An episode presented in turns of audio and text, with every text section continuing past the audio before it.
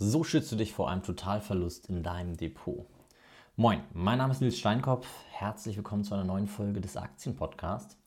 Und in dieser Folge möchte ich mit dir darüber sprechen, wie du dich vor einem Totalverlust einer einzelnen Aktie in deinem Depot schützen kannst. Durch die gestiegenen Zinsen ist es so, dass die Fremdkapitalkosten in vielen Unternehmen gestiegen sind. Und äh, dieses Anstieg, dieser Anstieg der Fremdkapitalkosten führt tatsächlich zu einem erhöhten Insolvenzrisiko. Und wir haben uns mal angeguckt, inwieweit man Insolvenzen eigentlich vorhersehen kann.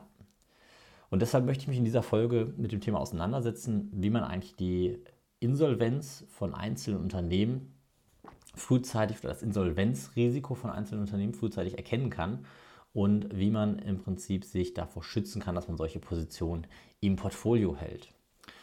Und das Ganze fängt eigentlich da an, dass man sich erstmal damit auseinandersetzen muss, wie eine Insolvenz überhaupt abläuft. Weil Insolvenz läuft in mehreren Phasen ab und kann aus verschiedenen Gründen erfolgen. Und diese Phasen, die sind in der Regel, ähm, beginnen die, beginnt die erste Phase eigentlich mehrere Monate bis Jahre im Voraus. Und man kann sie auch erkennen. Man spricht tatsächlich von der sogenannten Inkubationsphase, also wie im Krankheitsgeschehen auch eine Phase, eine Ansteckungsphase quasi. Und meistens läuft in der Phase etwas falsch. Und in dieser Inkubationsphase wird der Grundstein für eine drohende Zahlungsunfähigkeit im Prinzip gelegt. Ne, das ist die erste Phase.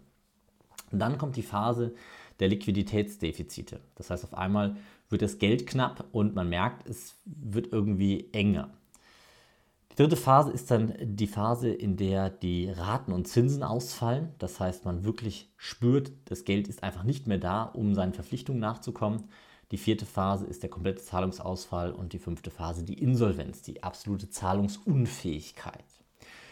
So, und wichtig ist eigentlich, dass man ein Unternehmen spätestens in der Inkubationsphase nicht mehr im Portfolio hat. Das heißt, Unternehmen aussortiert, die eben dieses, dieses, dieses Insolvenzrisiko bereits aufbauen. Und es gibt eine sehr gute Arbeit, ähm, die ähm, an der Harvard University veröffentlicht wurde, die sich mit dem Thema sehr intensiv auseinandersetzt. Ähm, es geht um, Predicting Financial Distress, also so heißt die Arbeit. Und es geht darum, quasi die Vorhersage von, von finanziellen Risiken in Unternehmen. Und diese Arbeit hat sich mehrere Zahlen angeguckt. Nämlich einmal das, ähm, der Gewinn des Unternehmens, wie verhält sich der? Es geht um die Schuldenlast in den Unternehmen. Es geht auch darum, wie volatil, also wie dolle diese Unternehmen schwanken. Es geht genauso darum, wie groß die Unternehmen sind. Ähm, es geht um deren Cash-Reserven, es geht um deren Buchwert und es geht um deren absoluten Preis. So, wenn man sich das anguckt, dann kann man feststellen, dass Unternehmen, die ähm, zahlungsunfähig werden, also die einen Zahlungsausfall haben irgendwann, dass diese Unternehmen in der Regel deutlich geringere Gewinne erwirtschaften, das heißt meistens äh, einen, einen, negativen Gewinn erwirtschaften. Ähm, es, man kann beobachten, dass diese Unternehmen in der Regel eine höhere Schuldenlast gegenüber dem Markt haben. Man kann ebenfalls feststellen, dass diese Unternehmen eine geringere Rendite erzielen, also schon anfangen zu fallen, bevor, Jahre bevor das, die Insolvenz eigentlich eintritt. Ähm, vor allem auch dadurch geschuldet, dass im Prinzip die Gewinne des Unternehmens sich schon frühzeitig ähm, ja, verändern. Also die, die, Gewinne sind eine der ersten Frühindikationen, die man sich angucken kann. Man kann eben aber auch feststellen, dass ähm, es vor allem kleinere Unternehmen sind, die äh, insolvent gehen. Das Unternehmen sind mit höherer Volatilität, also die am Markt auch deutlich mehr schwanken. Und am Ende auch der Preis ist äh, ein, ein Signal dafür, ähm, dass diese Unternehmen Richtung Insolvenz gehen. Also der Kurs tatsächlich. So, und wir werden uns mal angucken, welche Werkzeuge man nutzen kann, ähm, um eben frühzeitig diese Insolvenz eigentlich zu erkennen und diese Unternehmen auszusortieren. Und dafür werde ich auch ein paar Regeln an die Hand geben, mit denen man sagen kann, okay, wenn das nicht erfüllt ist, dann sollte man das Unternehmen einfach nicht im Portfolio halten. Eine der wichtigsten Kennzahlen ist tatsächlich die Eigenkapitalquote. Das heißt, wie viel Eigenkapital im Verhältnis zum Fremdkapital, also wie viel Eigenkapital im Verhältnis zu den Schulden hat das Unternehmen. Ähm, und diese Kennzahl ist im Prinzip eine der wichtigsten Kennzahlen für die Betrachtung von Ausfallrisiken. Man kann nämlich feststellen, dass Unternehmen, die eine negative Eigenkapitalquote bzw. eine sehr geringe Eigenkapitalquote aufweisen, das hängt so ein bisschen auch von der Rechtslage der einzelnen Länder ab, ähm, ob eine negative Eigenkapitalquote überhaupt möglich ist bilanziell, dass diese Unternehmen deutlich höhere Ausfallrisiken haben, nämlich Faktor 2, dreimal so hohe, hohe Ausfallrisiken wie Unternehmen, die eine Eigenkapitalquote größer 20% aufweisen. Das heißt, man hat wirklich einen harten Punkt, an dem man sagen kann, ab da fängt das Risiko massiv an. Ähm, man kann sogar sagen, ja, 20% ist schon eine gute Größe, 25% ist noch besser. Unternehmen mit mehr als 25% Eigenkapital sind in der Regel die Unternehmen, die ähm, deutlich stabiler dastehen, vier, fünfmal so stabil sind wie eben die Unternehmen, die, ähm, die eine geringere Eigenkapitalquote aufweisen. So, also das heißt, eine der ersten und besten Kennzahlen, die wir haben, äh, ist die Eigenkapitalquote. Und die sollte auf jeden Fall berücksichtigt werden. Und da kann man schon mal sagen, wenn die Unternehmen eine sehr dünne Eigenkapitalquote haben, sollte man diese Unternehmen aus seinem Portfolio aussortieren. Ähm, wenn man merkt, dass die Eigenkapitalquote sich zum Schlechteren verändert, also sukzessive zum Schlechteren verändert und irgendwann unter diese 20% fällt, dann ist das ein Zeitpunkt, wo man sagen kann, okay, jetzt sollte man vielleicht diese Position aus dem Portfolio entfernen. Ähm, auf der anderen Seite kann man aber auch nicht sagen, dass die Eigenkapitalquote desto höher, desto besser ist weil man sagen muss, ab 25% Eigenkapitalquote reduziert sich das Risiko einer, einer Insolvenz äh, drastisch und danach passiert aber nicht mehr viel. Also ob ich jetzt 50, 60, 70, 80 oder sogar 100% Eigenkapitalquote ähm, habe, es verbessert nicht mehr die Ausfallrisiken. Das heißt, wir können sagen, es gibt eine, Grenz, eine Grenze, 20, äh, 25 Prozent, da liegt die ungefähr. Und alles, was äh, darüber ist, ist jetzt nicht positiver zu bewerten, aber alles, was darunter ist, sollte kritisch bewertet werden. Witzigerweise ist die beste Kennzahl aber, um eine ähm, Insolvenz oder eine drohende Insolvenz vorherzusagen, ähm, nicht die Eigenkapitalquote. Das ist eine sehr gute Kennzahl, aber es ist keine, keine Kennzahl, die besonders gut dafür geeignet ist, eine Prognose zu machen sondern, ähm, und das hat ähm, gezeigt eine, eine Arbeit der äh, University of Amsterdam, sondern dass man eben feststellen kann, dass der, der Return on Assets bzw. der Return on Equity eigentlich viel entscheidender ist. Das heißt, ähm, in der Regel kann man feststellen, dass Unternehmen, die ähm, ja, die ein, in eine Insolvenz schlittern, schon viele Jahre vorher eine sinkende Gesamtkapitalrendite haben. Das heißt, ähm, ihr Gewinn im Verhältnis zu dem ihm komplett zur Verfügung stehenden Vermögen, nämlich dem Gesamtkapital, dem bilanziellen Gesamtkapital, ähm, der nimmt ab und äh, der nimmt äh, radikal ab. In den ersten drei Jahren vorher merkt man, dass der unterdurchschnittlich wird.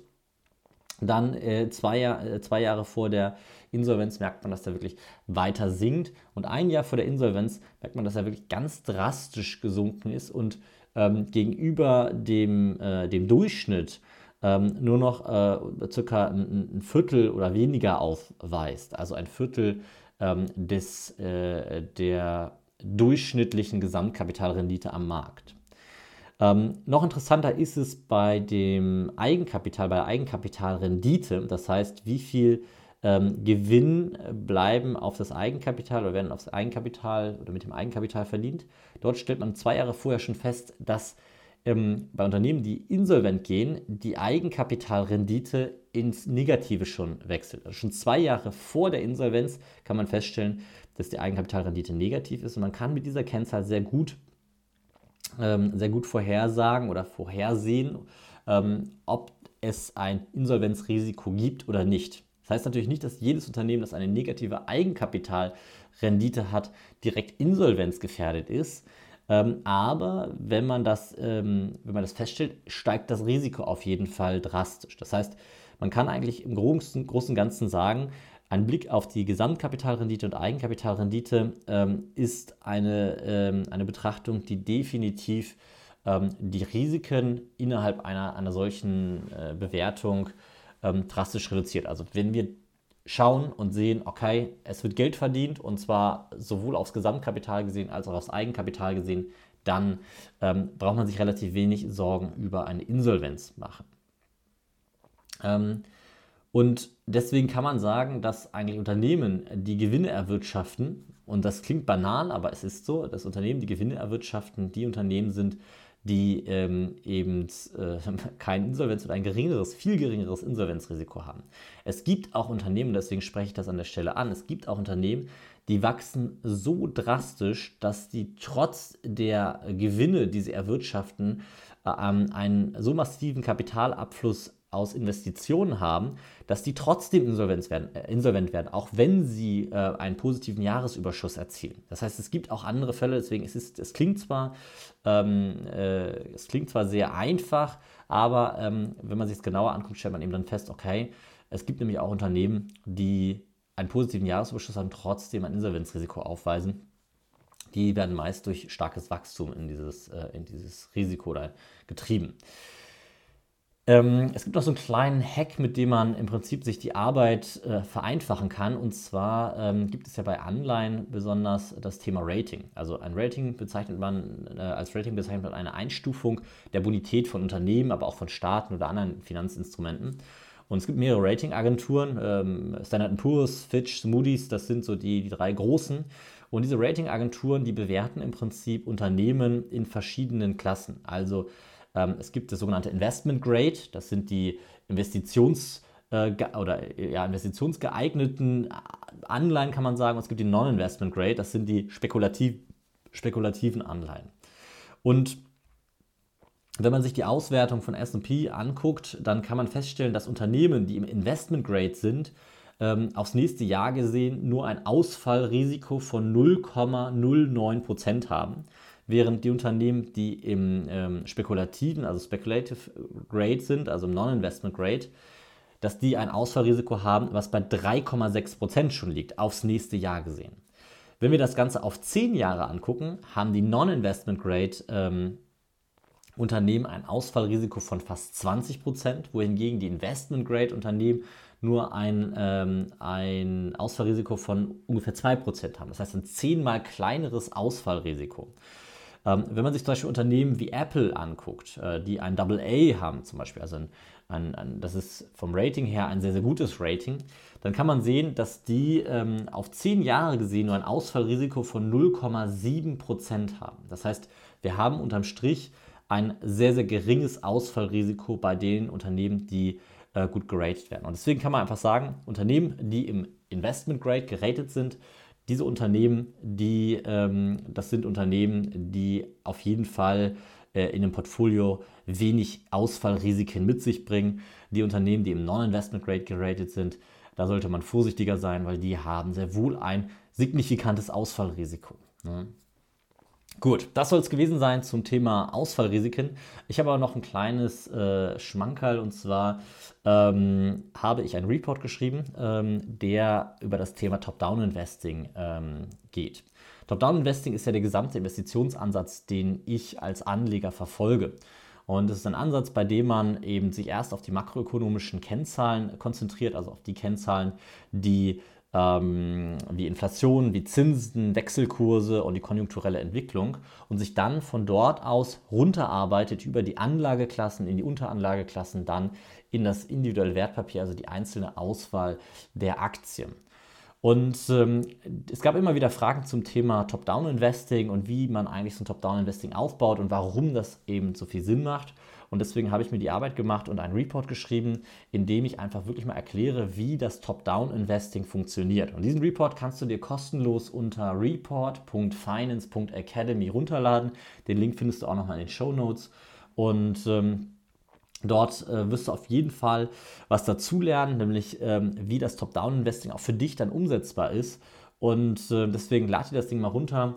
Ähm, und ich freue mich aufs Feedback. Ansonsten vielen Dank fürs Zuhören. Wir hören uns in der nächsten Folge. Bis dahin. Ciao.